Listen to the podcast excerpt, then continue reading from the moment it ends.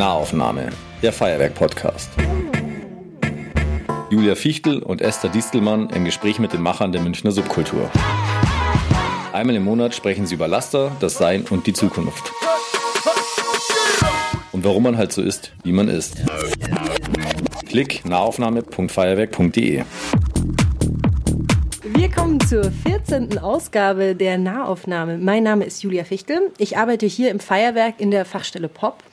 Und mein Name ist Esther Distelmann. Ich bin die Chefredakteurin von Radio Feuerwerk.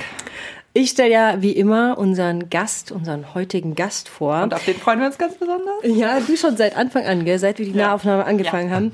Sein Name ist David Mayonga, aka Roger Reckless, Jahrgang 82.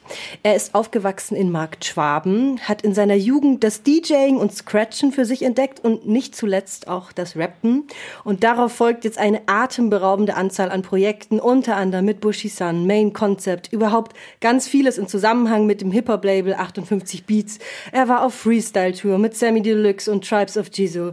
Er ist äh, immer wieder mit Moop Mama unterwegs, hat Projekte mit Echo Fresh, Chefcat, Megalo und so weiter gemacht und ist Teil der Bavarian Squad Gang, alles bayerische Rapper, die auch auf bayerisch rappern. genau. genau. Und natürlich auch gern zusammen mal auftreten. Und er hat sein eigenes Projekt, wie ich schon erwähnt habe, Roger Reckless, gerade mit einem neuen Album über die Natur der Dinge. Ein sehr schöner Titel, wie ich finde. Ja. genau, und interessant finde ich aber auch, dass er nicht nur in Anführungsstrichen äh, mit Hip-Hop in Verbindung gebracht werden kann. Nein, er hat auch Bass in einer Metal-Band gespielt und ist äh, Sänger der Hardcore-Punk-Crossover-Band Gewalt. Wahrscheinlich haben jetzt voll viele schon abgeschaltet. Nee, so, was, was ist das für ein Typ? Der, der, Typ ist wahnsinnig. Jetzt kommt es nämlich, er, hat, er spielt auch noch in einer Jazzband. Da musst du jetzt nochmal Namen sagen. Ja, Max, Max Merseni ist der Saxophonist und die Band ist Wahnsinn. Genau, und jetzt kommen wir zu einem ganz anderen Bereich. Nebenbei ist er nämlich studierter Pädagoge, hat auch in der offenen Kinder- und Jugendarbeit äh, gearbeitet. Er ist Moderator, unter anderem bei Puls und Bayern 3 und er ist Autor. Sein Buch Ein Neger darf nicht neben mir sitzen, eine deutsche Geschichte, ist im März erschienen, im März 2019 und ja, also wie man sieht, ist eine ganze Menge an Projekten. Ich krieg da gleich so eine so ein äh, Schweiß auf der Stirn, so ein Angst, Stress, Schweiß. Ich weiß nicht, wie geht's dir, David? Schön, dass du da bist. Freut mich auch voll da zu sein und es ist auch echt krass, so das alles so zu hören, weil man, weil ich mir ja auch dann denke, so ich mache halt die Dinge, die mich interessieren und dann merkt man aber, wuh, das ist echt viel. Das ist wirklich viel. Und ich bin, ich bin nicht der Beste im Zeitmanagement. Also das muss ich schon mal vorschießen, weil mich, mich hat schon mal jemand gefragt, so wie kriegst du das alles unter einen Hut? Und ich sage dann, ich krieg's gar nicht unter einen Hut. Ich mach, ich mach einfach. Und deswegen geht's mir aber gut, weil immer, wenn ich Dinge machen kann, dann, dann bin ich froh und, und glücklich, weil solange ich was machen kann, mache ich was. also du verfolgst jetzt nicht den großen Plan. Überhaupt nicht. Also im Gegenteil. Also es gibt ja, es gibt ja Leute, die, wenn sie, wenn sie eine Sache anfangen und merken, dass sie ein gewisses Talent haben oder eine, eine Liebe und Enthusiasmus für das, dann verfolgen sie das weiter bis zu einem Punkt, wo sie sagen, ich habe es jetzt gemeistert so. Und ich habe gemerkt, dass ich das, ich, das ist für mich funktioniert es nicht, weil sobald ich das Gefühl habe, ich habe eine Sache so unter Kontrolle, egal ob es jetzt um Scratchen geht oder um, um, um äh, Gitarre spielen oder Bass spielen oder was auch immer, so unter Kontrolle, dass ich sie nutzen kann für die Dinge, die ich tun möchte dann reicht mir das schon. Und wenn ich mich dann weiter damit beschäftige, dann am Wegesrand sind die ganze Zeit neue tolle Dinge, die ich, die ich ja auch noch tun könnte und, und probieren könnte, so. Und ich bin einmal auf diesem Planet, so. Und das ist gar nicht so viel Zeit, die man hat. Und da will ich lieber, lieber ganz viele Sachen probieren, lieber ein Stümper in vielen Disziplinen als ein Meister in einer, ist so bei, bei mir echt das Ding. Das verstehe ich total gut. Also, weil es ist ja auch irgendwie am Ende eine Sache kann sich ja auch leichter auslutschen, wenn man keine Nebenspielplätze ja. hat irgendwie. Ja. Und äh, ich habe das Gefühl, dass man eben auch länger dann bei einer Sache bleiben kann, wenn man noch ein paar andere Absolut. Sachen dabei hat. Ja, und das Spannende ist, finde ich, wie sich die Dinge weiterentwickeln so. Also ich habe ja eben mit mit äh, Scratchen und diese ganze Hip Hop Ding, das war ja so der Beginn irgendwie von allem. Und darüber habe ich habe ich dann eine Gitarre mir ausgeliehen von einem Kumpel und angefangen für, für Beats Gitarre zu spielen. Aber ich konnte gar nicht Gitarre spielen. Also klang Beats echt richtig wack. So, aber aber das war allein so dieser dieser Punkt, dass ich dass ich mir das selber nehme, weil es mich interessiert und ich hatte als Kind schon, weil ich halt Gitarrenmusik und Rap war für mich immer gleich. Also ob jetzt Punker, das sind Jugendliche und, und junge äh, Erwachsene, die wütend waren aufs Establishment und die dann Musik gemacht haben, um der Wut irgendwie Ausdruck zu verleihen. Und es war bei Rap genau dasselbe. Und weil ich so ein textaffiner Mensch war, gab es für mich kein Genre, keine Genregrenze zwischen Hip-Hop und Punk weil das war dasselbe Ding. War ja auch eine Zeit lang relativ ähm, ähnlich, also auch von den von den Styles, die man sich ja. bedient hat. Und ja. es hat ja auch, ähm, also es gab ja auch eine ähnliche Wurzel. Absolut, absolut. Und das Krasse war auch, dass in, in, in der Zeit, wo ich groß geworden bin, das äh, Skateboardfahren ähm, so der das, das vereinnahmende und verbindende Glied war, weil in den Skateboard-Videos war immer Punk, Rap, genau, Punk, Tony. Hawk, äh, genau. Soundtracks und genau, beides. Genau. Und das fand ich ganz cool. Und früher in McTraven, da durfte ich nicht Gitarre lernen. Ich wollte immer E-Gitarre spielen. Und dann hat der Musiklehrer gesagt, wenn du E-Gitarre spielen magst, dann musst du erst einmal zwei Jahre klassische Gitarre lernen. Mhm. Und dann habe ich gesagt, Was ja, aber solides, ich, gell? ja genau. Und ich so, das will ich aber nicht. Ich will E-Gitarre, ich will ACDC und so. Und der so, na, das geht nicht. Also wirklich so, als ob das, das kann man nicht machen. Und dann habe ich gesagt, ja, dann nicht. Ja. Dann lerne ich mir das selber. Genau, aber erst Jahre später, Jahre später. Und jetzt, ohne Schmarrn, so ab und zu gibt's Tage, gerade wenn ich mit der Jazzband unterwegs bin und da, da sind teilweise halt wechselnde Musiker dabei, mit denen wir halt so im Kosmos sind. Und die sind immer von, vom Niveau her unfassbar. Also wirklich, das ist so top of the line einfach. Mit, mit ich habe mit Leuten gespielt, die schon mit Chaka Khan und mit den ganzen alten Soul-Legenden gezockt haben und ich stehe neben denen und bin so, wow. Und die die haben in der Welt gelebt, wo, wo das nicht so war. Die haben in der Welt gelebt, wo denen gesagt wurde, was willst denn du spielen? Mhm. Und dann haben wir gesagt, ja gut, dann machen wir das halt so. Und so sind auch jetzt diese ganzen Lehrer, wo ich, und deswegen bin ich heute ab und zu immer mal wieder, also random untertags manchmal sauer auf diesen, diesen Musiklehrer in Mark Schwaben, weil ich mir denke, so, hättest du das nicht gesagt, dann wäre ich heute vielleicht, wäre ich heute vielleicht ein Gitarrist. Naja, jetzt haben wir dich ja als äh, Bassisten und Rapper und alles genau. mögliche als Vielleicht Autor. ist auch gar nicht so schlecht. Genau, also es sind auch andere zahlreiche Talente von dir zu Trage gekommen. Ähm, jetzt, weil du schon öfter jetzt auch Mark Schwaben angesprochen hast und weil wir in unserer Mai-Ausgabe sind. Ich komme aus Hintererding. Ah, äh, und, ich aus Dadelfing. Äh, und wie stehst denn du zu Freinacht? Ja, also hast mein, du gemacht? Also äh, bei uns war Freinacht gar nicht so das große Ding. Mhm. Äh, ähm, ab und zu haben wir mal, wir haben eigentlich die ganze Zeit eh immer so Schmarrn gemacht. Also das hat sich dann nicht, jeden Tag 365 Tage im Jahr. Na, ja, nicht 365, aber schon schon ein paar Tage. Also bei uns war die großen Geschichten waren so Dornen von den von den Zweigen abzu, äh, abzuknipsen und dann zu klingeln, dann den Dorn reinstecken und dann den Dorn abbrechen, dass wow. die Klingel immer weiter klingelt. Solche waren wir. Boah, das ist voll gut. Ist, ja, es ist, wir es ist waren gut. eher so Garagentür äh, hängen, wie heißt Gartentüre okay. so. Also das ja, ja, das, das war uns zu anstrengend. weil wir haben nämlich dann immer uns versteckt und die Reaktionen angeschaut so. Und das, das habe ich, da bin ich einmal wegen Aufzugs hinter Erding, da waren wir dann in bei, bei Wartenberg irgendwo in der Nähe, in so einem ganz kleinen Vorort, mhm. so wo wirklich nur so ein paar, ich glaube nicht mal 100 Leute äh, waren. Und da habe ich gesagt zu, zu meine zwei Freunde, hey, wir machen das immer so, das wird voll lustig, so, das machen wir auch. Und dann haben wir das gemacht und haben uns im, äh, im, im Maisfeld versteckt und schauen also auf die Tür. Und die drehen voll durch. Und der sagt so, Maria, hol mein Qua, hol mein Qua, die Sau plaudert. Und wir sitzen in diesem Maisfeld so, oh fuck, oh fuck. Das war, ja, das, das, das, das, das also Spaßexport hat nicht funktioniert aufs Land so. Habt ihr mal Hundehaufen angezündet und vor die Tür gelegt? der nee. Gerhard Poll-Sketch, der klassische. ja, wir, wir haben das nämlich, also das, das, das war auch bei uns so rumgewabert, aber keiner von uns hat es jemals gemacht irgendwie. Aber wir wollten es alle immer mal machen, deswegen dachte ich, ja. vielleicht hat irgendjemand anders das mal selber auch gemacht. Aber nee.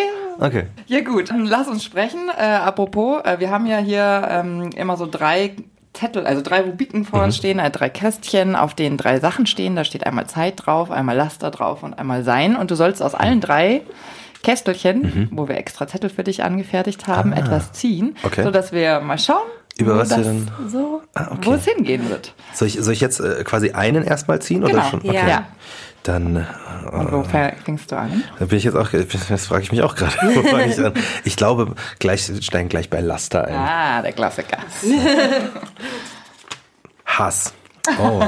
Hass ist ein großes Wort, sage ich immer. Voll. Das also ich habe, äh, als die Julia das aufgeschrieben hat, habe ich gesagt, boah, da muss ich richtig mal in mich gehen, ob ich überhaupt jemanden hasse. Mhm. Weil das ist eine Emotion, die ich so ungesund finde, Wie steht ihr dazu? Also ich persönlich, ich finde, deswegen sage ich, das ist ein großes Wort, weil man ist schnell dabei, dass man sagt, boah, ich hasse das.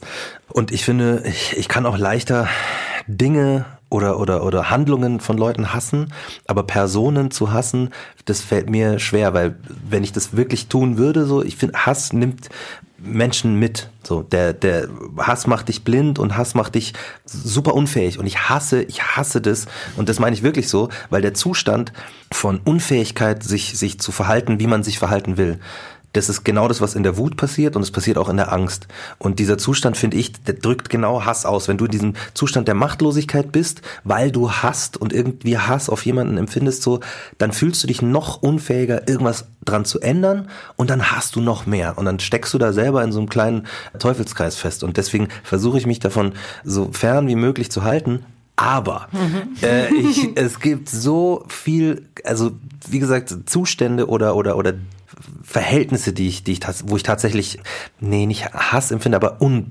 unfassbare Wut. So, wenn Menschen äh, ähm, unempathisch sind und dann denken, sie können von ihrer Warte aus über über die Lebensqualität von anderen entscheiden. Wenn Leute irgendwo in ihrem Wohnzimmer sitzen und dann sagen, wie denn mit den Flüchtlingen umgegangen werden soll, weil so, die kommen ja nur her und wollen ja nur bla bla bla, alles dieses, diese, diese, diese, nicht mal Halbwahrheiten, sondern einfach diese emotionalen Kategorien, an die man schieben kann. Genau, und äh, ähm, da, da bin ich wirklich unglaublich wütend auf diese, auf diese Haltung. So, ich würde auch nicht sagen, dass ich diese Menschen hasse, so, nee, sondern diese, diese Haltung. Ich habe, muss ich jetzt auch überlegen, ich glaube, ich habe in meinem Leben boah, habe ich schon mal jemanden getroffen, den ich wirklich, ja, nee.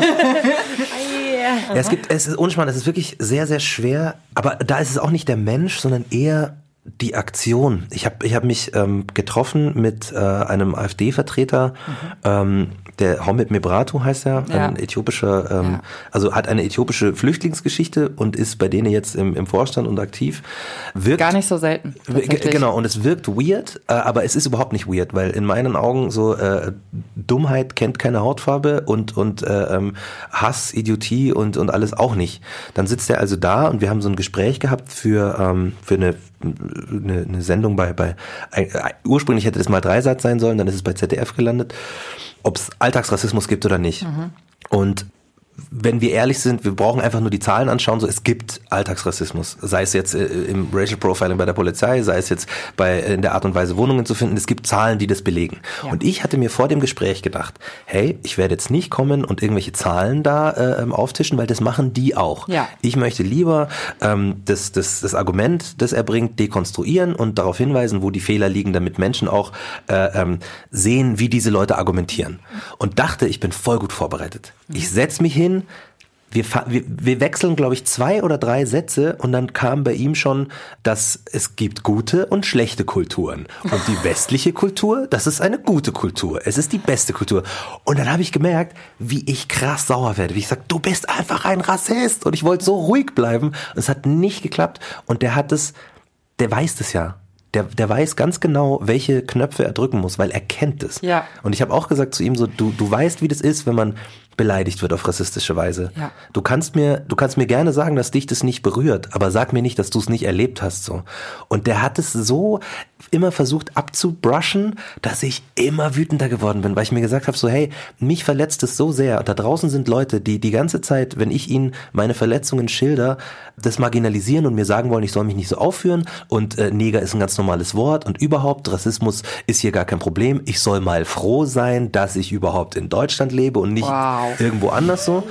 Und, und, und da sitzt dieser Typ mir gegenüber und gibt allen diesen Leuten Futter. Mhm. Und, und, und, und äh, ähm, damit die sagen können, ja, aber ich habe einen gesehen und der sagt es auch.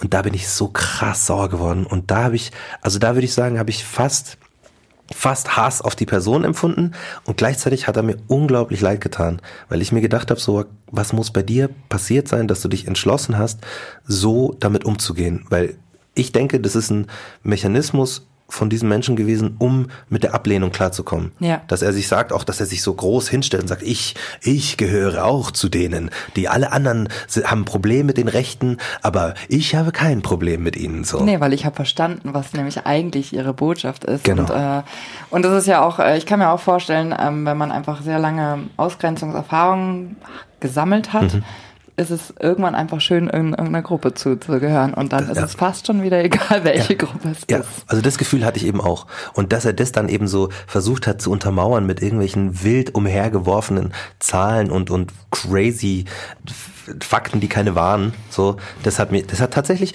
ein bisschen das Hassgefühl in mir angekitzelt. Ja, das, das kenne ich auch. Ich war eine, eine Zeit lang immer montags auf dieser Gegendemo zu der Pegida-Demo. Mhm. Das habe ich aber irgendwann aufgehört, weil ich eben immer so hasserfüllt war, wenn ich da wieder gegangen bin. Weil ich war immer dann eher halt so weiter vorne und habe quasi gedacht, ich stelle mich einfach denen. Und mhm. man ist auch ein bisschen ins Gespräch gekommen. Aber dadurch, dass ich ja wirklich äh, blaue Augen, blond und so ähm, Profiling-mäßig äh, absolute Haken dahinter, ich mhm. werde nie irgendwie was Böses tun, mhm. äh, sein wird, war das immer Mut, so... Vermeintlich vermeintlich. Ja, vermeintlich. äh, war, war es immer so, dass ich das Gefühl hatte, die, die haben mich so als so, also so unterschätzt quasi mhm. in jeder Hinsicht und, und haben mir irgendwas rübergeschickt, dass mir so, so eine Wut dann zurück, also aus mir rauskam, so eine Wut, dass ich irgendwie gedacht habe, nee, wenn ich nur dran denke, wäre ich schon wieder so mhm. hasserfüllt, ja. weil man so machtlos ist und so, ja, die wissen genau, was sie sagen sollen, wie ja. du eben auch sagst. Also ich, ich habe das Gefühl, das ist auch ein Stilmittel, weil es ist ähm, sehr viel einfacher, also jemanden wütend zu machen, dann kommt der Wut in, zurück. Mhm. Und sich davon abzugrenzen, ist ja wieder leichter, ja. als wenn ich mich in einem, in einem Gespräch einfach mal wirklich drauf eingelassen hätte. Das heißt, ich hau lieber äh, harte Vokabeln um mich rum, trigger ganz schnell deine Wut, ja. so dass ich mich ja nicht in der Sachebene mit dir auseinandersetzen genau. muss, nur in der Schreiebene, wo eh dann keiner mehr oder wo dann eh nur noch diese Schlagworte fallen, die ja. äh, im Zweifelsfall noch mehr Zorn. Voll. Und wenn man das steuert, genau wie du sagst, wenn man, wenn man diese Emotionen steuert, wenn man selber der Herausfeuerer ist, kann man sich immer viel leichter hinstellen als schau. Schau doch, wie genau wie ich sage. Die genau. anderen. Da reagiert reagieren. er wieder jetzt so, genau. Gell? diese Linken. Ja, genau. Links-grün Versichte. so, und das ist echt, also das war da auch so, dass ich mir, ich wollte viel ruhiger bleiben und ich habe Gott sei also ich bin schon auch, also ich habe ihn, ich habe ihn nicht gehauen. So, ich bin ja Pazifist auch ja. Äh, ähm, irgendwie. aber aber ähm, mir haben ganz viele Leute geschrieben, also vom vom ISD, von also einfach andere andere ähm, äh, Rapper mit mit afrikanischen Wurzeln, die alle gesagt haben so hey Respekt, dass du so ruhig geblieben bist. So, das ist, das ist nicht einfach. Und das ist ja genau das Ding. Genau wie du sagst, die wollen das rauskitzeln aus den Leuten, damit sie sich nicht auf der Sachebene unterhalten müssen. Und das müssen immer mehr Leute sehen. Ja, und da habe ich auch das Gefühl, dass, also wir, ähm, so wie du ja gerade schon gesagt hast, vom Profiling äh, weiß und blauäugig, da auch ganz, ganz viel Arbeit noch leisten müssen unter unter uns Weißen, weil tatsächlich ähm, dieses Bewusstsein dafür, dass man immer noch nach Wurzeln fragt, mhm. ähm, kommt ja eher daher, dass man einfach es gewohnt ist, okay, das Gegenüber ist weiß. Ja. Und äh, das kann ja auch lange so gewesen sein, äh, aber man muss halt mit einer Entwicklung mitgehen. Und in manchen Ländern hat das ähm, hat sich das schon früher. Ich finde es sehr schön, dass sich die Welt einfach durchmischt und so ja. ist es ja auch. Und dass man eben auch mal ein bisschen abrückt von diesem von dieser weißen Brille die auf diese Welt schaut und die die richtige Ansicht hat, ja, vermeintlich. Die total die ja einfach aus, wenn man wenn man sich damit also mit strukturellem Rassismus beschäftigt, ist das ja also wir Weißen reisen um die Welt und nehmen uns alles, was wir so äh, finden. Also ich sage jetzt wir, weil ich weiß bin, obwohl ich das eigentlich überhaupt, da muss man auch mal drüber nachdenken, ob ich das eigentlich dann als wir sagen möchte.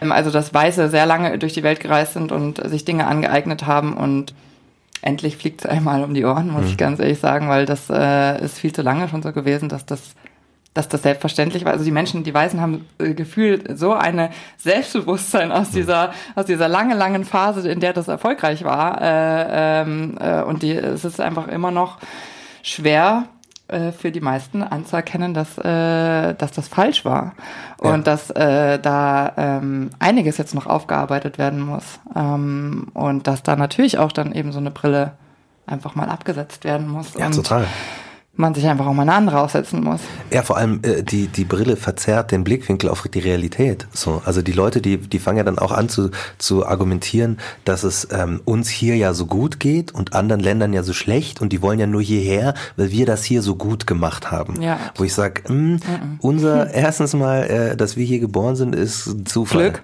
Genau, da hat keiner was dafür getan so und der Reichtum, den wir hier haben, der, der ist gebaut auf dem Rücken und den Schultern von ganz vielen leidenden Menschen auf der südlichen äh, Erdhalbkugel so. Genau. Und ähm, das darf man nicht vergessen. Und wenn, genau wie du sagst, so das, die, die Welt verändert sich. Und manche Leute haben, die möchten diese Veränderung nicht mitgehen, wie es halt immer ist bei Veränderungen. So, wenn als das Telefon kam, haben die Leute gesagt, ja, niemals werde ich mit diesem Gerät äh, telefonieren. Als, als Autos kamen, da setze ich mich nicht rein, Flugzeuge, nee, da mache ich nicht mit, Klimawandel, ach, den gibt's doch gar nicht aber man muss damit umgehen. Es Ja. sind es sind Neuerungen und ich glaube, dass die diese Vermischung der Welt und dass das Leute migrieren äh, und sich sich ihr Recht auf auf Migration einfach nehmen, weil ihr Pass das ihnen nicht erlaubt. Das ist ja der einzige Unterschied. Uns, äh, die wir hier geboren sind und einen deutschen Pass haben, so auch wenn wir nicht mal deutsch aus, ausschauen, wir haben das Privileg mit diesem Pass, um die Welt reisen zu können. So andere Leute, die werden wegen ihrem Pass an dieser Freiheit, sich zu bewegen, gehindert Ja. und die nehmen sich das dann einfach. Da kann man sagen, ja, aber das ist doch nicht, also ne, nicht ordentlich. Unverschämt. Ja, genau, unverschämt. Oder, oder auch einfach so, so, so quasi, wieso halten die sich nicht an die Regeln? Und da sag ich, ey, wenn, wenn deine, wenn dein Leben in der Perspektivlosigkeit oder vielleicht sogar im Kriegsgebiet ist oder einfach in einem Gebiet, das sich dahin entwickelt, dass du nichts aufbauen kannst, dann wa warum nicht Regeln brechen, um zu leben, so, So oder um besser die zu Deutschen leben? damals nach Amerika ausgewandert, weil man äh, Hungersnöte hier in Europa hatte und äh, Ja. dann wollte man hingehen, wo es vielleicht besser ist. Ja. Das, was ich auch ganz krass äh, daran finde und was mich auch sehr beschäftigt, ist immer halt einfach dieses, also die meisten Menschen haben einen Migrationshintergrund. Die meisten Menschen sind keine, wie dieses schreckliche Wort Biodeutsch, weil, also ich meine, die meisten, wenn man ein bisschen sich mit seinen Stammbüchern beschäftigt, finden heraus, dass sie jetzt nicht in Erding und um Erding äh, äh, die letzten 20 Generationen geboren sind, sondern also bei mir, der Vater ist halt ein Norddeutscher, die Mutter ist Holländerin, dann kommt wieder der, so, aber ich habe nie ein Problem gehabt, weil ich halt weiß bin. Und das ist etwas, was mich schon immer beschäftigt hat ähm, und glaube ich auch tatsächlich, obwohl ich eben weiß war, mich so früh zum Hip-Hop gebracht hat, weil ich irgendwie diese Wut nachvollziehen konnte, obwohl ich es ähm, selbst nicht erfahren habe. Ich finde auch gar nicht, dass man Sachen selbst erfahren haben muss, um empathisch zu sein. So, also ich finde, das ist, das ze- zeichnet dich als sensiblen Menschen aus und das, das finde ich, das finde ich total. Sensibilität ist was, was wunderschönes so und was auch, was ich finde, was total wichtig ist, gerade wenn die Welt sich weiterentwickelt so. Und äh, ich finde es cool, dass du dann auch zum Hip Hop gekommen bist. Bei mir, bei mir war es genauso. Ich habe viel Ablehnung erfahren und hatte um mich rum nichts, was in irgendeiner Weise das wiedergespiegelt hätte, was ich durchlebt habe. Ja. Das heißt, ich habe ähm, meine, meine alleinerziehende Mutter, die weiß war, ich als einziger dunkelhäutiger Junge im Ort, im Fernsehen, im, in Katalogen, es gibt nichts, was das widerspiegelt. Es gab keine alleinerziehenden äh, Mütter. Es gab immer diese Familienserien. Es gab, äh, wenn, wenn Schwarze im Fernsehen waren, dann waren sie entweder die, die Bösen oder, Oder sie die Deppen. Genau, oder die, die, genau, die lustigen Deppen oder sie sind als erstes gestorben im Horrorfilm. So. Ja. Das waren die, die Dinger. Und auf, auf einmal kommt Rapmusik und spricht über all das, was, was ich so erlebe und sagt so Empowerment für Frauen, Black Empowerment und, und äh, ähm, die sprechen über das Leben im, im, im Apartmenthaus und was da alles so passiert und äh, wie unterschiedlich das ist. Und ich war so, krass, da, da ist diese Welt, die, die viel näher an mir dran ist, als, als alles andere, was um mich rum ist. Und das war, da bin ich Hip-Hop bis heute dankbar, weil ähm, dieses, diese, was du auch vorher gesagt hast, wie die Leute auf die Welt schauen, man muss sich das wirklich gewahr werden, dass dieses Gefühl, dass, dass die, die, die weißen Menschen oder die hellhäutigen Menschen in irgendeiner Weise mh, nicht in der Übermacht sind, aber, aber so überrepr überrepräsentiert sind Ja, auch. ja, das sowieso. Das, das, äh, ähm, das ist ja auch eine gemachte Sache. Also als ich, ich musste zum Beispiel im, ich, ich, im Kindergarten, glaube ich, ich weiß nicht mehr, ob es Vorschule, Kindergarten oder, oder erste Klasse war. Da mussten wir eine Collage machen aus, aus einem Katalogen halt und sollten unsere Familie da rausschneiden. Keiner der, der Lehrer hat dran gedacht, dass das, das für mich gar Problem nicht geht. So.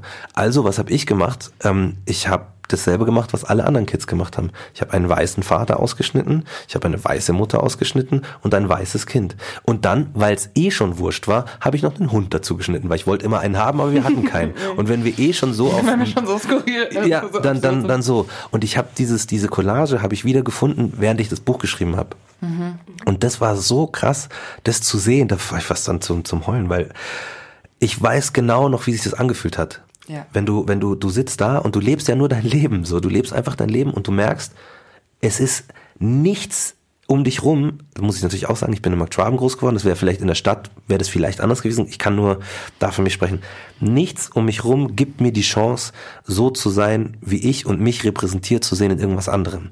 Bis Hip-Hop kam. Auf einmal konnte ich scratchen und Leute hören zu. Auf einmal konnte ich malen und Leute schauen hin. Und ich konnte breaken und Leute haben gesagt, okay, la, la, lass das mit dem Breaken. Ja, genau. Und, und das war, das war einfach, das, das, das war echt krass. Also hätte ich das nicht gehabt, hätte ich bestimmt auch hier, wenn wir noch bei dem, bei dem äh, Laster bleiben, hätte ich bestimmt äh, mehr Hass entwickelt auf, auf dieses Ganze, was, was um mich rum war. Weil dieser, dieser kleine Junge, dieser, der niemandem was, was getan hat, so, also niemandem was Schlimmes außer Klingelstreiche machen. So. Ja, völlig äh, normal. Genau. Der, der findet irgendwie den Weg nicht, so oder fand den Weg nicht. Ich glaube, das ist jetzt auch schon ein bisschen einfacher. Aber wollte ich gerade fragen, ja, wie ist es jetzt? Also wenn wenn du jetzt glaubst, wenn du jetzt in Markt Schwaben aufwachsen würdest? Dann, dann wäre es auf jeden Fall, wäre wär ein Punkt äh, einfacher, nämlich es gibt mehr Leute, die so aussähen wie ich. Ja. Es, ist, es hat sich viel mehr durchgemischt. Das, und das verändert zwar nicht die Ablehnung von Leuten, aber, aber es verändert die, die, die eigene Art, mit der Identität umzugehen. Also das, glaube ich, ist, ist äh, anders. Äh, meine, ich erinnere mich, dass meine Eltern sind äh, eher Weltbürger, würde ich mal sagen, und die hatten halt ähm, einen, einen sehr guten Freund, der eben schwarz war, aus New York, äh, Musicalsänger, und der kam dann immer in diese bayerische Provinz. Und irgendwann zog er dann auch mal nach München, weil in den 80er Jahren war das eigentlich eine ganz äh, mhm. äh, spannende Phase. Ja. Und er hat aber gesagt, dass, ähm, also das war eine krasse Zeit, weil man sich als Schwarze tatsächlich auf der Straße noch gegrüßt hat. Also mhm. wenn man halt mal jemand anderen getroffen hat, der auch schwarz ja, war, dann grüßt mache das heute sich? auch noch. Ich nicke, ich nicke zu und mit meinem Nicken sage ich, ich weiß, ich ja. weiß, was bei dir los ist. Und die sagen dann auch, also nickend, mm -hmm, I know you know and we know, so. so das ist immer noch wieder diese Selbstversicherung. Äh, Wir sind hier in der Minderheit und ähm, I got your back oder was halt ist. Ja, genau. Eher, eher so dieses so, ähm, so Anerkennen des anderen, glaube ich. Mhm. Einfach nur dieses, ich, ich, ich sehe dich, wir sehen uns, wir sehen uns als der, der wir sind. Vielleicht interpretiere ich da gerade unfassbar viel rein, aber von, von, von meiner Warte aus ist es so. Ja. Das, das ist echt interessant. Und lustigerweise ändert sich das wenn, wenn mit, mit Afrikanern, die, also Menschen aus Subsahara-Afrika, ja. die, die, die später herkommen, schon als Erwachsene, wo ich dann auch oft das gehabt habe, wo ich denen so zunicke, so quasi, ja, yeah, I know, und die so, so quasi, was, was willst du? Ich kenne dich nicht. So. Nee, der hat mich angemacht.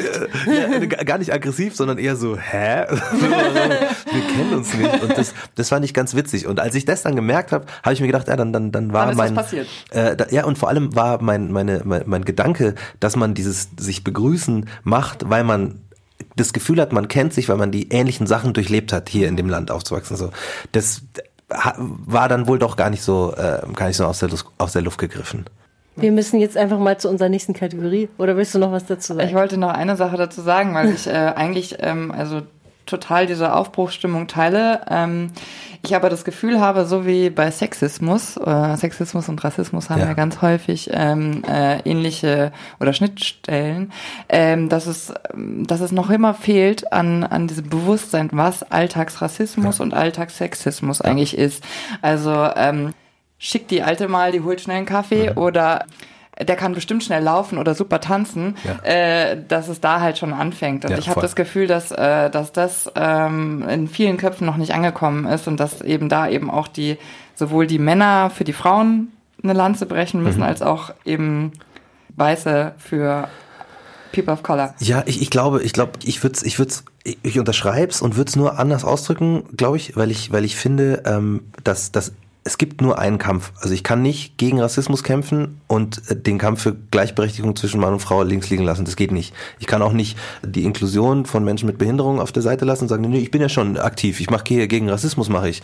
LGBTQT, ja, nee, das ist ja nicht meins. Mhm. Ich mache nur, das geht nicht. Also es gibt für mich nur einen, einen Kampf und das ist so äh, äh, wichtig und gut und ich glaube eben, dass man das weniger über dieses Lanze brechen, sondern mehr über dieses, man muss anfangen, und da schließe ich mich ein, immer zuzuhören, wenn ein Mensch aus einer anderen Lebenswelt berichtet, die man selber nicht kennt. Mhm. Und da muss man einfach zuhören und sagen ja, weil man kann, man kann es nicht vergleichen mit eigenen äh, ähm, Erfahrungen. Wenn mir jetzt eine, eine Frau sagt, hey, diese Situation war für mich so und so, und ich dann sag, wenn zum Beispiel die ist nachts nach Hause gegangen und hat sich unwohl gefühlt und ähm, hatte Angst und ähm, da, da sind zwei Laternen noch kaputt und deswegen ist sie jetzt total sauer und schreibt an die Stadt, weil das eine Frechheit ist, weil es schon ein halbes Jahr ist. Und ich als Mann sag dann, jetzt führ dich halt nicht so auf, chill halt, was ist denn los? Zwei Laternen und so. Dann bin ich ein voll, völliger Volltrottel, weil ich, weil ich mir nicht mal die Zeit nehme zu sagen so, äh, ich glaube, ich kann es mir gar nicht vorstellen, wie das ist in anders. Und auch nicht jede Frau ist ja gleich. Weißt du, eine andere Frau wird sagen, pff, für mich überhaupt kein Problem. Ich mache MMA, ich hau die um, wenn die kommen so. Und und das habe ich das habe ich tatsächlich gelernt in dem Befassen mit Alltagsrassismus, dass genau wie du sagst, der die Schnittstelle voll die gleiche ist, weil man eine Sensibilität entwickeln muss für für Lebenswelten, die man nicht kennt und zuhören muss und aufhören muss, es mit dem eigenen zu vergleichen. Männer müssen aufhören, Frauen zu erzählen, wann sexuelle Belästigung anfängt. Das ist völliger Wahnsinn. Das ist äh, auch diese ganze MeToo-Debatte, wo dann auch Leute in meinem Umfeld gesagt haben, ja, jetzt kann man gar nichts mehr äh, zu Frauen sagen. Wo ich gesagt habe, sag mal, spinnst du? Wie, wie redest denn du mit Frauen, dass du so einen Satz überhaupt sagen kannst? Entweder hast du ein Problem damit, dass du nicht mehr ein Arsch sein kannst, ja. so, oder äh, du checkst gar nichts. Dann musst du dich hinsetzen und zuhören. Ja. So und ähm, ich glaube eben gerade diese Individualität, also das Sexismus ist super individuell. Sagen wir so eine Frau, die classically handsome considered wird, so. Also, weißt du, die, die so, diesen, diesem klassischen hübschen Bild, was von Medien oder so propagiert wird, so entspricht, die erfährt anderen Sexismus als, als eine, eine Dame, die dem nicht entspricht, ja. so. Bei, bei Rassismus ist dasselbe. Ein großer, breiter, dunkler Mann erfährt einen anderen Rassismus als eine, eine, eine kleinere, dunkelhäutige Frau, so. Ähm, und das, das muss man wissen, so. Genauso ist dieser, der, der Feminismus muss ja auch, wir müssen ja alle unsere, unsere Sinne schulen. So, ich habe immer gedacht, hey, ich bin ja super sensibel, weil ich setze mich ja mit Rassismus auseinander. Ich kann ja auch gar kein Sexist sein, allein schon wegen meiner Mama. Ich bin ja voll so, ich habe ganz viele weibliche Vorbilder. Aber ich bin halt ein Typ. Ich habe auch Privilegien, die mir, die ich als Typ einfach habe. Ich kann, ich, das ist, das ist so crazy. Ich kann eine Motorhaube aufmachen und Leute denken, dass ich was check. Ich habe keine Ahnung. Ich habe keine Ahnung. Ja, und, da, und das ist, das ist so krass auch bei, bei in der Musik. Da gibt's ähm, sehr, sehr viele wirklich krass gute Produzentinnen so. Nee, halt, es gibt leider nicht sehr, sehr viele. Aber ich würde jetzt mal wagen zu behaupten, dass alle die, die es gemacht haben, also die produzieren und die in dieser in dieser Männerwelt sich ihren Platz äh, äh, ähm, erkämpften erkämpft haben und erkämpfen mussten leider, die sind aber alle wahnsinnig gut. Ja. So Mine zum Beispiel und die müssen sich auch immer wieder so so so Blicke und Kommentare geben lassen. So meine, meine äh, Technikerin, die Anna zum Beispiel, die ist auch Sängerin und krasse Tontechnikerin so. Und man erlebt es, wie, wie Leute dann so reagieren auf sie weil sie in einem, in einem Tätigkeitsfeld ist von Männern, dass da einfach äh, immer noch dieses, äh, ähm, das, das, diese Klischee. Zeit ist vorbei, ja genau, diese Zeit ist vorbei. So, das ist, es war nie real, dass nur Männer das können. So, nee. es war nie real. Das ist einfach war nur Zugang. Genau. Und deswegen glaube ich, dass wenn wir da an allen Fronten so ein bisschen uns äh, weiterentwickeln, dass das voll gut ist. Sorry, jetzt habe ich voll viel gelabert. Nee, voll gut. Das war gut. Ich würde mal wahnsinnig interessieren, wenn man jetzt Janice Joplin oder so mal fragen könnte, wie das eigentlich zu ihrer Zeit war, Boah, weil das muss. Boah, ich glaube, es war noch viel krasser. Also da gibt es, welche Doku war das?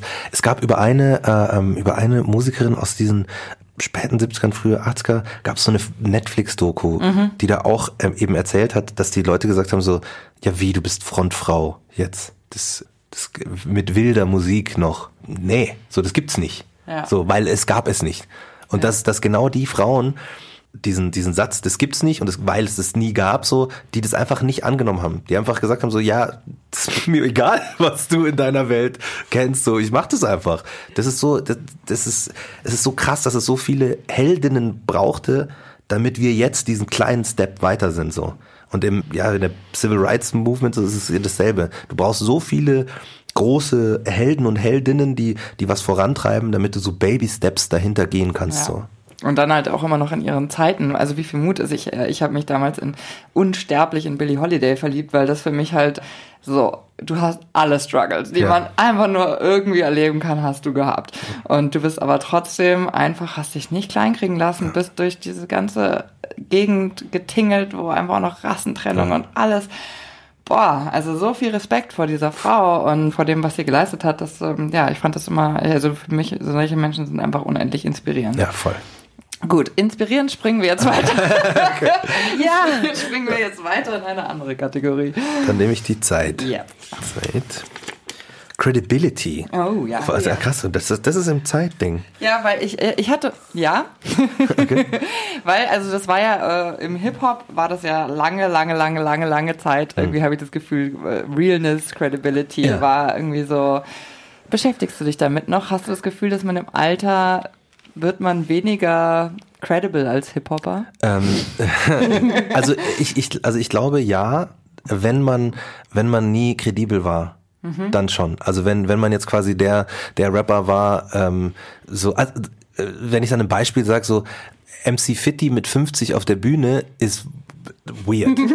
ja. Einfach. Ne? Ja. Und nichts gegen Fitti so, äh, ähm, super guter Dude so, aber äh, ich glaube, wenn man man selbst ist und, und das halt immer schon gemacht hat, weil man kein Image wollte, brauchte oder einfach auch die Musik gemacht hat, weil man halt was ausdrücken will, so, dann stellt sich die Frage der Kredibilität gar nicht so. Weil für mich war früher war Credibility ja so auf, auf zwei äh, Waagschalen irgendwie. Auf der einen Seite war, du musst kredibel sein in dem, was du tust. Also alles, was du sagst, muss auch äh, Hand und Fuß haben so. Du musst wissen, wovon du sprichst.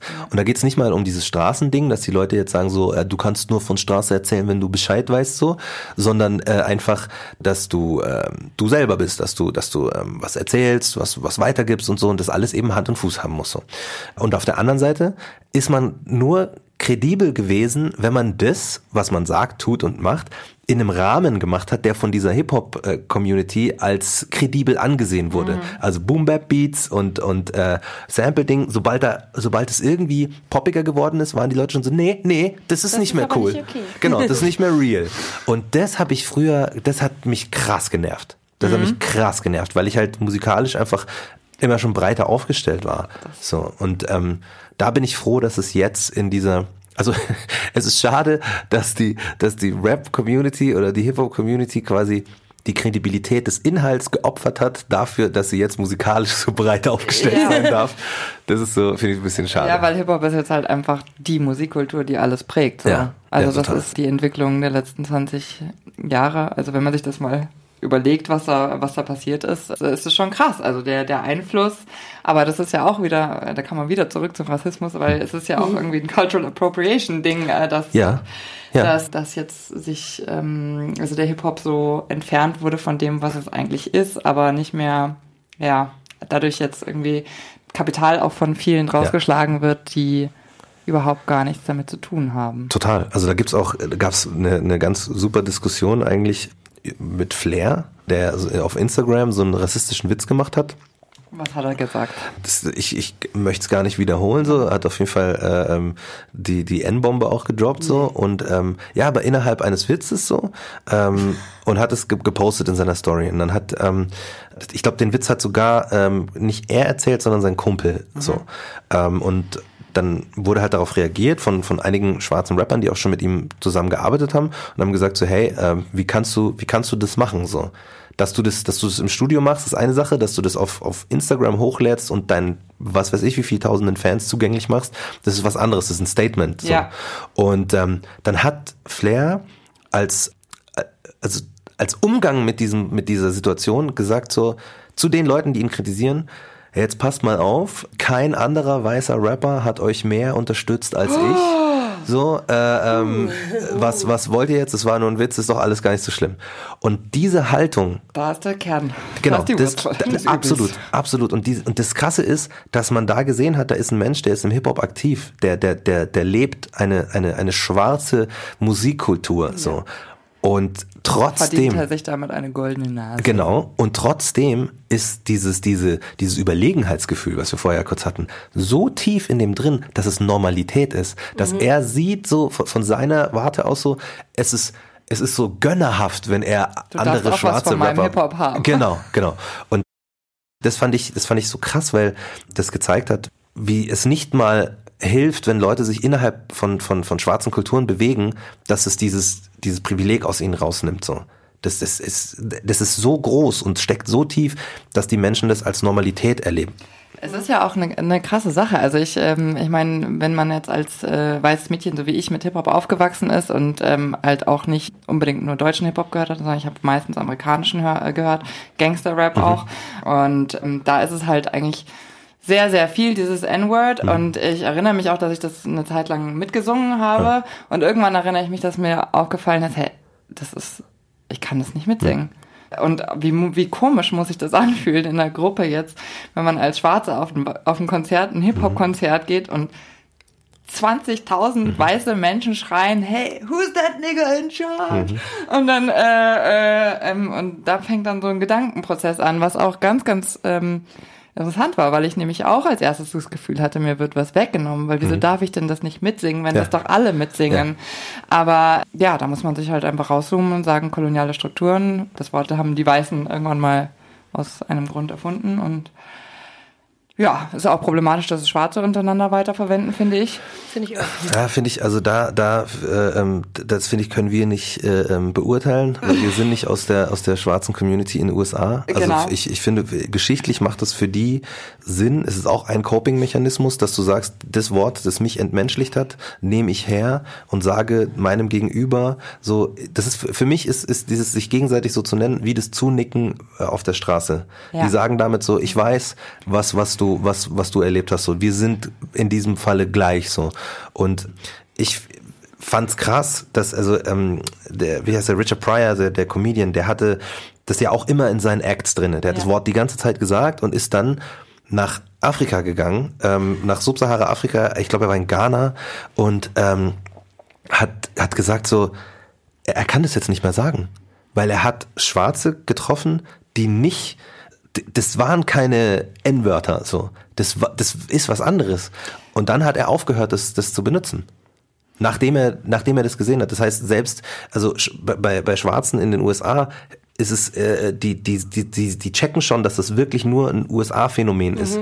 Und lustigerweise, wir, wir haben ja viel in, in Westafrika getourt auch, die, äh, die Menschen dort, die Hip-Hop machen, die nutzen das Wort, also unfassbar häufig, also äh, über, also weil es für die überhaupt keine Bedeutung hat. Das ist das Interessante. Da gibt's nämlich auch, habe ich mal einen Sketch von Trevor Noah dazu mhm. gesehen, weil der natürlich aus Südafrika kommt ja. und äh, er nämlich auch gesagt hat, so, ich, ich kam in die USA, also jetzt auch auf Deutsch äh, und äh, alle, alle reagierten äh, erschrocken, wenn das Wort äh, Nigger fiel. Ja. Äh, und er sagte, aus dem, aus dem äh, Kosa äh, heißt, äh, Nigger heißt bitte. Äh, und deswegen hat es für ihn diese Konnotation überhaupt ja. nicht. Er kennt allerdings, erschrickt jedes Mal, zuckt jedes Mal bei dem Wort zusammen, dass halt die Weißen für die äh, in Südafrika mhm, äh, ja. für die Schwarzen verwendet ja. haben. Also es ist einfach auch eine kulturelle, historische, ja, wie ein, wie ein Wort konnotiert ist, ist natürlich auch ähm, geografisch äh, Total. zuzuordnen. Also, und ich, ich, also ich persönlich, ich finde, weil, weil du auch vorher gesagt hast, so, die sollten es nicht untereinander hernehmen. Ich nehme das Wort nicht her. Ich habe äh, ähm, früher das auch gemacht, weil ich dachte, das gehört dazu irgendwie. Und bis ich kapiert habe, dass es nicht meine Geschichte ist. Meine Geschichte ist hier in Deutschland und in, in, in, in dem Land, wo ich groß geworden bin, wird, werden beide N-Worte, also Neger und die, die, die schlimmere Version, immer nur als von mir als Beleidigung empfunden. So deswegen will ich das nicht, äh, ähm, will ich das nicht weitertreiben. Und ich sage auch immer, dass, dass man das nicht dass man das nicht sagen sollte, wenn man nicht Leute verletzen möchte. Ja. So, äh, wie gesagt, ich kann nicht für die Leute in den USA sprechen, weil die eine andere Geschichte haben als ich. Äh, aber ich sage auch ähm, schwarzen Menschen hier, wenn die mit mir sind und das Wort droppen, dass ich sage, ey, wenn ich da bin, dann nicht. Mhm. Einfach so. Nochmal so zu dem Thema Credibility.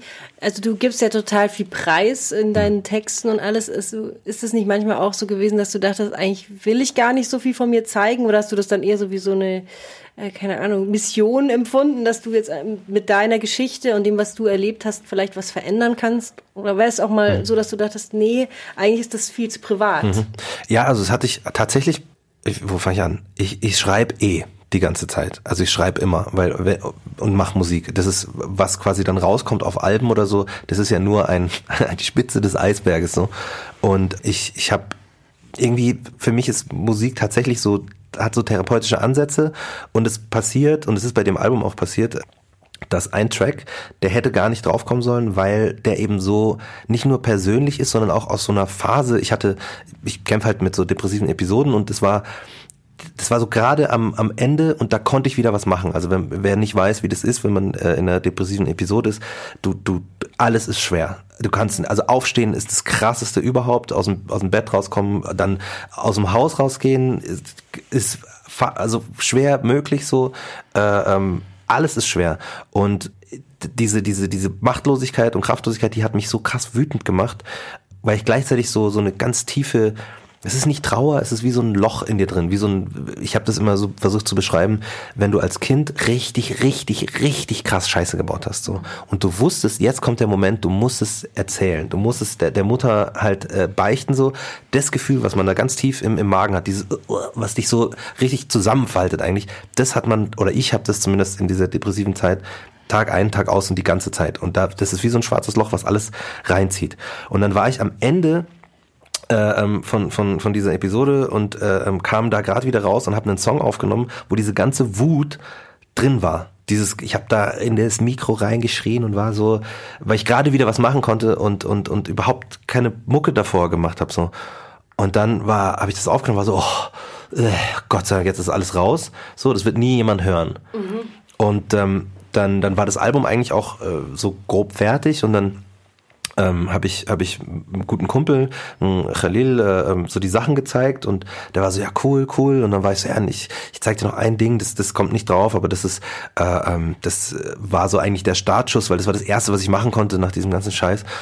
Und spiel ihm das vor und er ist der sitzt da und sagt, Alter, das, das bist halt du. Das ist, das musst du den Leuten, das musst du da raustun, weil das ist, ich finde mich da drin wieder so. Und wenn ich mich da drin finde, dann finden sich andere auch da drin wieder so. Und das, das fand ich, ähm, das fand ich äh, so, ich habe das verstanden und dann habe ich es mit drauf äh, getan und habe auch gemerkt, das war, das war gut, das war gut, das drauf zu tun, es war gut auch das äh, ähm, ja so so hinzustellen, weil es ist ein es ist ein Song über eine Depression, der kein trauriger Song ist, sondern es ist ein fucking wütender Song und der sagt, es ist scheiße einfach, das ist nicht geil und es ist auch nicht romantisch und so oh ja und deswegen Ding, nee, es ist einfach fucking scheiße und fucking gefährlich auch und deswegen sage ich, holt's, wenn es euch nicht gut geht, holt's euch Hilfe, Hilfe holen ist kein keinen kleinen Beigeben so. Wir gehen alle so lang den Weg schon ohne Hilfe. Deswegen äh, äh, braucht man sich nicht denken, man ist schwach, wenn man wenn man sich Hilfe holt. Im Gegenteil, man war mega schon, stark. Genau. Ja. Und das, das deswegen äh, fand ich das auch wichtig. Und was was hilft dir neben der Musik? Jiu-Jitsu. Das hilft mir für alles. Brazilian Jiu-Jitsu ist äh, eine Kampfsportart, die ich mache mit mit äh, mit allem, was ich bin. So, das ist so Bodenkampf. Kennt, kennt ihr das? Mhm. Das ist so so ähnlich wie wie Judo, ähm, nur, nur cooler. okay, nee, also cooler. Es ist, muss man echt so sagen. Brazilian Jiu-Jitsu ist zum An, es ist das uncoolste, was du machen kannst. Es sieht so uncool aus. Da rutschen einfach Menschen aufeinander, aufeinander rum. rum ja. Genau. äh, ähm, und, und machen, versuchen dann Dinge zu machen so. Und äh, aber für, für für die Psyche und für das eigene Weiterkommen, die eigene Entwicklung ist es unglaublich, weil es gibt wenige Sportarten die dich ganz oft in Situationen bringen, wo du keinen Ausweg hast und wo du über dieses zweimal Abklopfen auf der Matte die Situation beendest.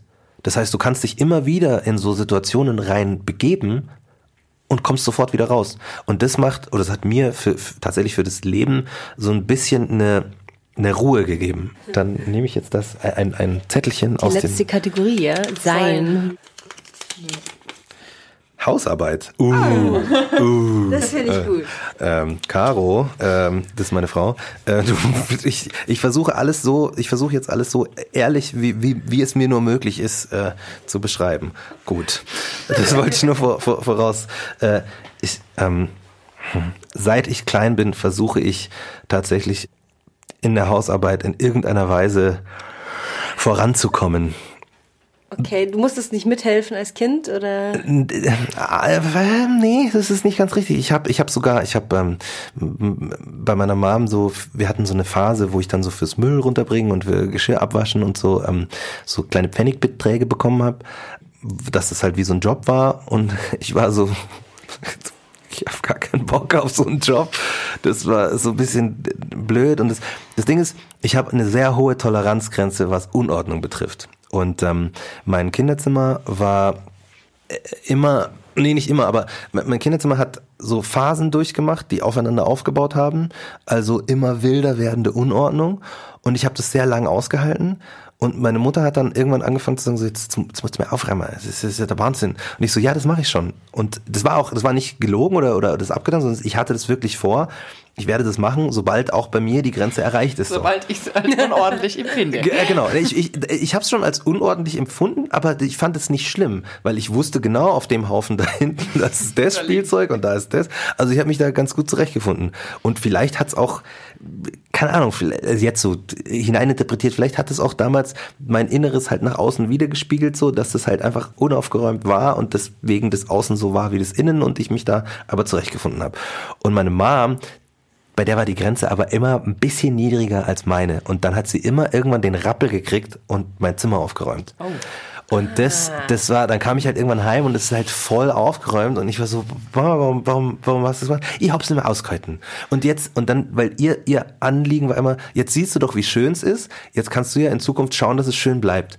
Und das war, ich, natürlich habe ich gesehen, dass es schön ist, wenn es aufgeräumt ist, aber es das hat. leuchtet dir nicht ein.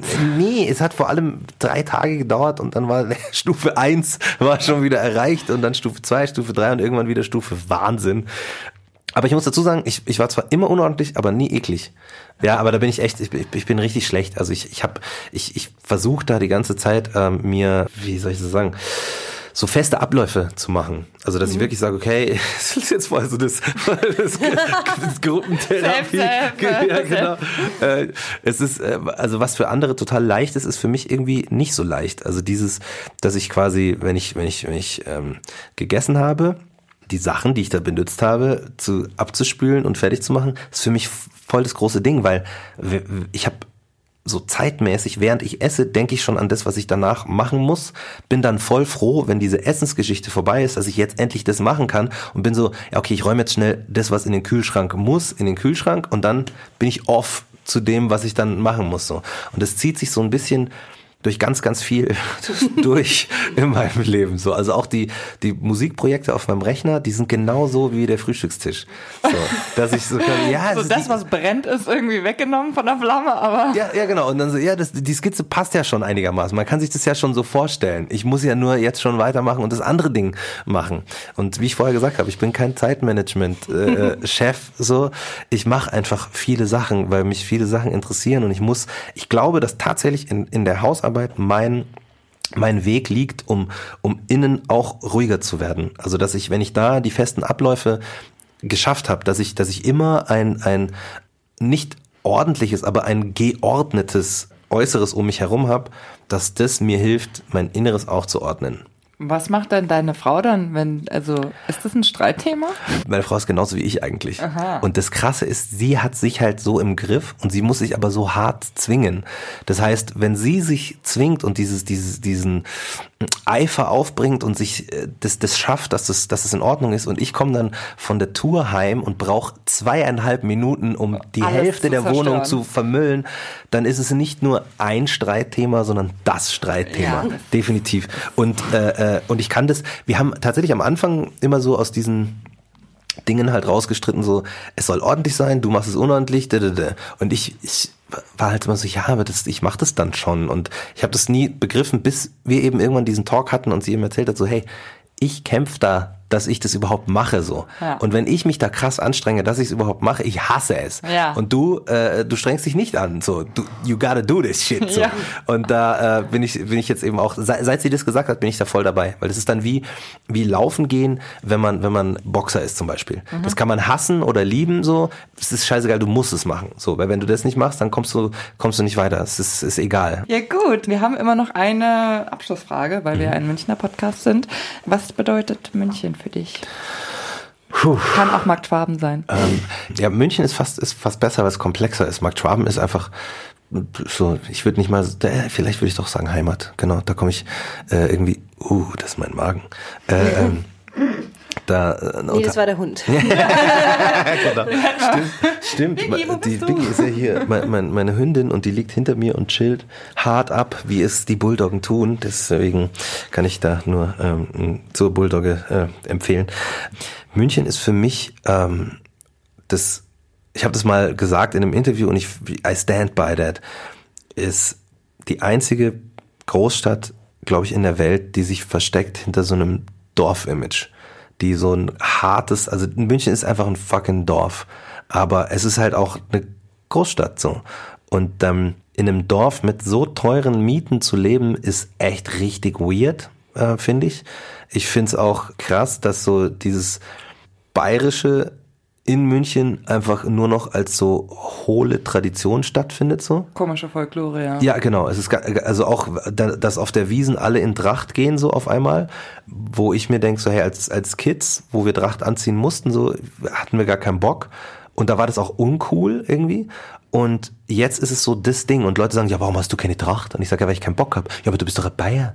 So. Oder bei meinem Bruder, da hat auch, äh, hat jemand gesagt so, ähm, ja, kennst du, äh, so, ähm, warum hast du keine Lederhosen? Und dann er so, ja, weil ich das nicht mag. Und dann sie, aber dein, dein Bruder hat doch sicher eine. Er so, nee, der hat, glaube ich, auch keine. So, ja, aber dann, da, da muss ich dann nochmal einen echten Bayern fragen. Äh. Und er so, und er so, hey, wie, wie echter wird's denn noch als in München geboren? Ja, das ist halt das Bild, aber das ist ja auch das genau. Kuriose, es ist ja auch das Bild von den Deutschen. Also im ja. Ausland ist es ja auch das ja. Bild von dem Deutschen. Ja, voll. Das ist ja super so weird. Super skurril. Weird. Aber das ist halt, das ist eben München für mich. Ein total, also an der, an der Oberfläche super super oberflächlich und und und sehr ekelhaft. Also dieses ganze Bussi Bussi und und und im Café sitzen und und 5,80 Euro äh, Latte saufen und sich dann geil drüber unterhalten, was man als nächstes für ein Project am Start hat. So, das ist für mich das eklige München und das geile München ist bei mir in Neuperlach im türkischen Supermarkt stehen und mit einer echten alten Münchnerin darüber zu reden, wie schlimm doch die, die, die Sucht des Zigarettenrauchens ist, während der türkische Supermarktbesitzer mhm, mhm, sagt. Das war, das war echt, das war toll. Und das hat keine Rolle gespielt, wo wir alle herkamen. Das war, ich war da mit meinem Kumpel, dem Khalil, der auch äh, das gesagt hat, ich soll den Song draufpacken. Ja. So standen wir in diesem Supermarkt die Münchnerin, wir alle Münchner, aber der eine mit türkischen Wurzeln, der andere mit tunesischen Wurzeln, ich äh, mit meinen Wurzeln im Kongo und das hat keine Rolle gespielt. Es ging nur um die Zigaretten. Hamsen Rauch, Hauptsachen Rauch. Und das, das ist für mich halt das, das echte München, das ich total gern mag und es gibt's auch immer noch nicht mehr an jetzt so, so breit verteilt, aber es gibt diese Orte noch. Und ich wohne am Hauptbahnhof, da gibt's das auch. Ja, schau. Und das macht mich so glücklich, ja. weil man da Pinienkerne kaufen kommt und dann sagt einmal auf einmal ein Sieg zu irgendeinem englischen Tourist, Name haben wir ja in München. ja, genau, genau das, das jetzt nicht. Und da stehst ja. du dann da mit deinen Pinienkerne und denkst dir, genau. Ja. Da bin ich daheim. Genau. Da kann absolut. ich diesen Satz sagen, ja. sonst nicht. Ja, genau, aber da, da so, ja, wunderbar. Das möchte ich nur ein Ausrufezeichen dahinter setzen. Ja, wir würden uns natürlich freuen, wenn ihr uns auf Instagram äh, followt wie heißt ein Podcast unter nee, Nahaufnahme. Nahaufnahme unterstrich Podcast. Das, und schon, das ist das Sympathischste überhaupt, ist die eigene Sendung zu promoten und es nicht ganz korrekt zu machen. Es gibt nichts Sympathischeres. Und schon. Nahaufnahme unterstrich Podcast, ich kann das. genau. genau. Und der Roger hat uns ja, oder beziehungsweise David hat uns äh, eine Playlist mitgebracht. Mhm. Ähm, vielleicht möchtest du einen Track, den du ausgesucht hast, die du auf deiner Playlist stehen hast, anmoderieren? Äh, ja, ähm, es ist egal welchen. Weil wir auch jetzt darüber gesprochen haben, würde ich den, den X sogar anmoderieren. Das ist der Titeltrack von meinem Album über die Natur der Dinge. Und ähm, wenn man den hört, dann kann man alles das, was wir vorhin gesprochen haben, über diese Wut in, in dieser Episode und dieses, auch wahrscheinlich dieses Hin- und Herdenken, so, den kann ich eigentlich nicht rausbringen. Und der Herr Lehl sagt, den musst du rausbringen. Das, glaube ich, kann man, wenn man ihn anhört, total verstehen. Und ja, vielleicht sieht man da, wie ich damit umgegangen bin und vielleicht haben ja Leute die Möglichkeit, auch selber ein bisschen was rauszuziehen und mit ihren dunklen Episoden auch besser umzugehen. Vielen Dank für deinen Besuch und das Gespräch. Vielen Dank, dass du da warst. Bitte ich, gerne. Du warst immer auf, auf, meiner Wunschliste und da bin ich sehr happy, dass das du da warst. Hat mir auch sehr, sehr gut gefallen. Vielen Dank für die Einladung. Nahaufnahme, der Feuerwerk-Podcast. Sie hören auf Spotify, iTunes und Podigy. Im Netz unter nahaufnahme.feuerwerk.de. Ihr findet uns auch auf Instagram, nahaufnahme-podcast.